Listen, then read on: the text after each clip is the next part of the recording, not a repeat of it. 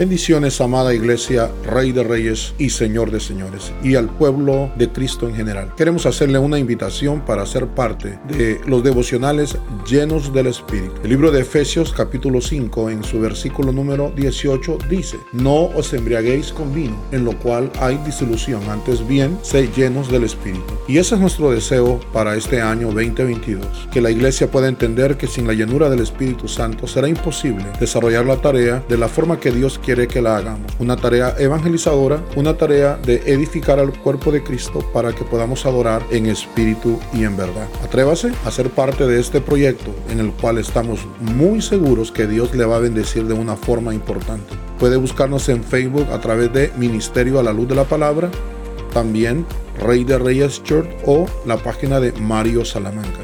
Y en YouTube por la página Rey de Reyes. Les esperamos.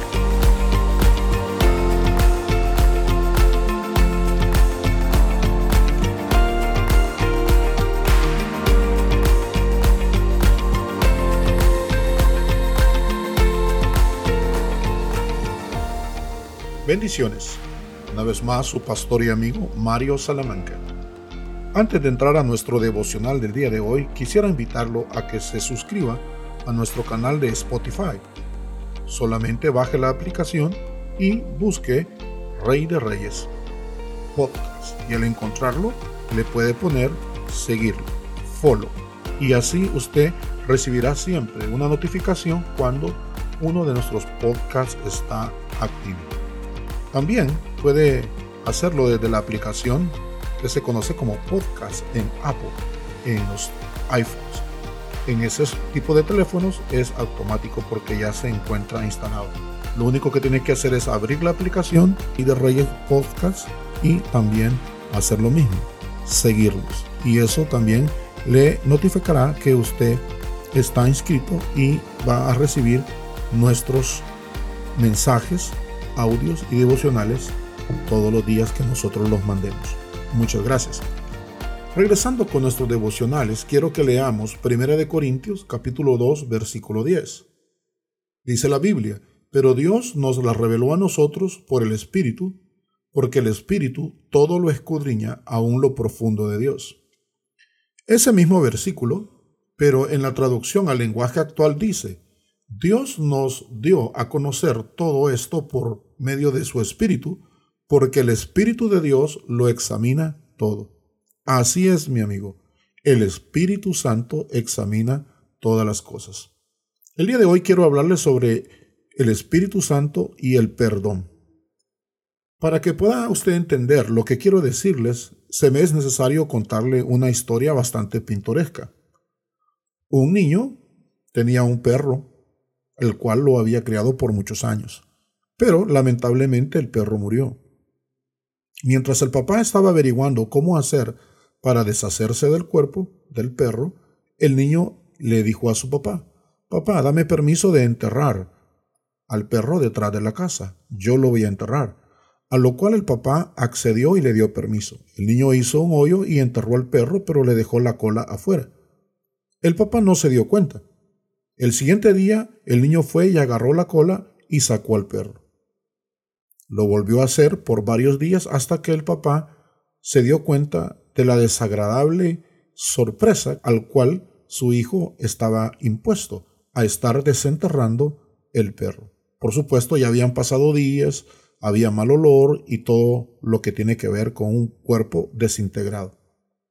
Todo porque había dejado la cola sin enterrar y en cualquier momento el niño podía ir a sacar su perro. ¿Qué tiene que ver esto con nosotros y qué tiene que ver con la llanura del Espíritu Santo? Pues recuerde, estamos hablando del perdón. Y el Espíritu Santo quiere ayudarnos a nosotros a entender el verdadero significado del perdón.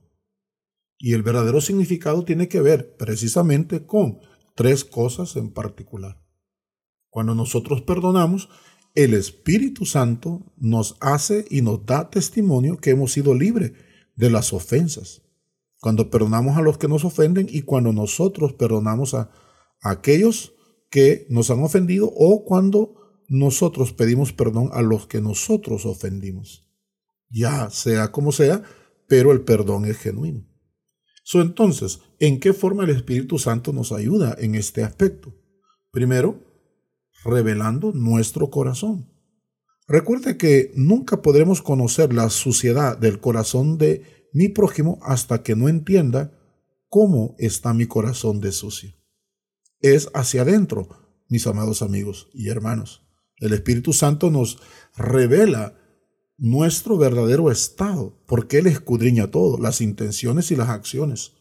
Él revela nuestro verdadero corazón, si realmente hemos perdonado. También el Espíritu Santo nos ayuda a entender que no podemos vivir con una, una herida por una ofensa toda la vida. Recuerde que una herida sin curar por mucho tiempo, tarde o temprano, va a sufrir alguna infección y esa infección a la larga le va a ocasionar la muerte. Y así tiene que ver también con el perdón. Nosotros no podemos vivir toda la vida bajo las amenazas de las ofensas que nos hicieron.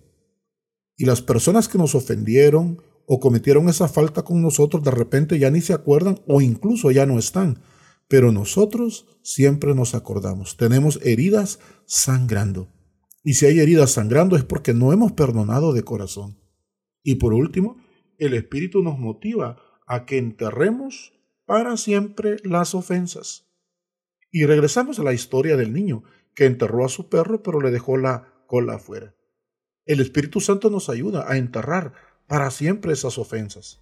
Y yo debo de preguntarme, ¿será que he dejado esa ofensa enterrada con la cola de fuera? ¿Y por eso todavía me duele? ¿Por eso todavía me enojo? ¿Por eso todavía no puedo superar la falta? Recuerde, el Espíritu lo escudriña todo, aún lo más profundo. Hasta la próxima. Que Dios le bendiga.